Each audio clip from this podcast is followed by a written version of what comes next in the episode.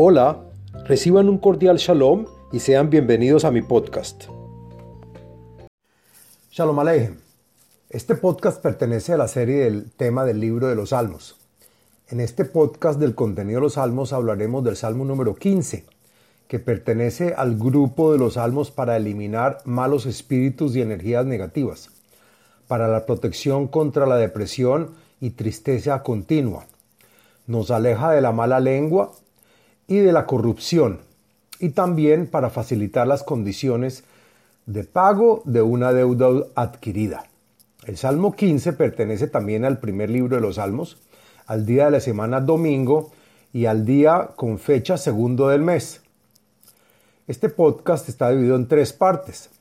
El primero es el contenido del Salmo, después la segulot y beneficios del Salmo, y por último la explicación de cada verso en el Salmo. Bueno, hablemos del contenido del Salmo número 15. Según Rashi, este salmo indica una medida para la conexión y seguimiento a Hashem. Este salmo es la continuación del salmo anterior, el número 14, el cual termina hablando de los que adoran a falsos dioses y también habla sobre los pocos justos que había en esa generación. En este salmo se aclaran las condiciones del justo y se, y se especifican cuáles son. En el salmo se enuncian las cosas que debe hacer el hombre que sigue a Hashem y sus preceptos. Y cuando llegue el Mesías, nos dice quiénes serán aquellos que servirán de sacerdotes y qué y quiénes vivirán en los pabellones del tercer templo sagrado a construir.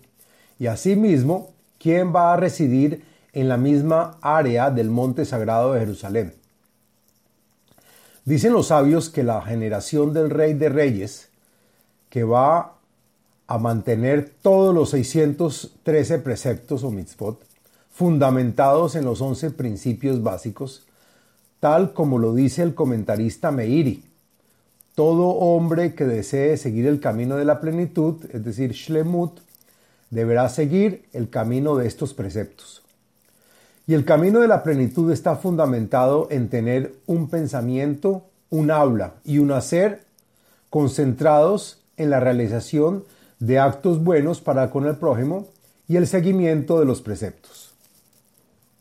Bueno, ahora hablemos de la segulot del, Salmo número 15 encontré la siguiente segulot o beneficios para los cuales se puede usar y están relacionadas a este salmo. La primera es para eliminar malos espíritus, o shedim en hebreo, y energías negativas. Asimismo, para la protección contra la depresión, melancolía y tristeza continua. También para alejarnos de la mala lengua y sus derivadas, tanto en nosotros mismos como para con los demás.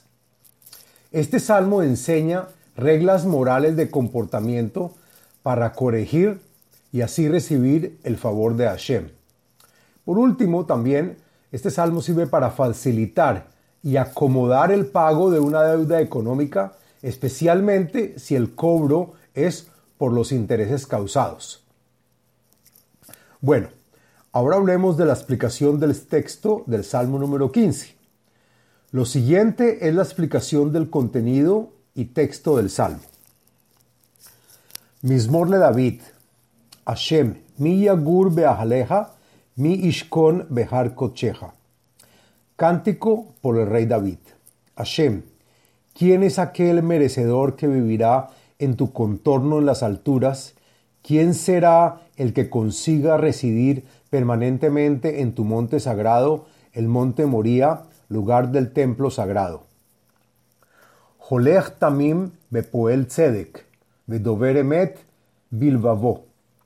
Y estas son las condiciones para esto. Aquel que va por el camino de los preceptos que Hashem mandó entre él y sus seguidores, de forma cándida, honrada y derecha. El que ejerce justicia con misericordia para con su prójimo el que habla la verdad y que es reflejo de su corazón. Lo ragal al leshono, lo asa le reheu ra, vejerpa lo nasa al kerbo. De su boca no salen habladurías ni comadreos, así sean cosas verdaderas. El que no pronuncia palabras necias de chismes, mal nombre, ni mala lengua de nadie ni de nada. Aquel que no le causa daño a su compañero ni físico, ni con palabras ofensivas y humillantes. Y aquel que no causó sufrimiento ni vergüenza al hombre ni a sus familiares, así la persona sea merecedora de castigo. Nivze beinav nimas, vet irei Hashem yehavet, nishba El hombre malo y perverso es aborrecido por los ojos del justo, pero el hombre que tiene respeto y estremecimiento del Creador será honrado por Hashem, y para el individuo que insista en perjudicarse a sí mismo, pero que no logre cambiar su fe. Caspo Lonatan Beneshev, Veshohat al Naki lo lakach, L lo yamot leolam. Su dinero no lo presta con interés y tampoco pidió coima ni compró al limpio ni al justo. Aquel que hace bien y correcto sus cosas nunca en la vida se derrumbará, sino que por lo contrario siempre estará firme. Fin del Salmo número 15.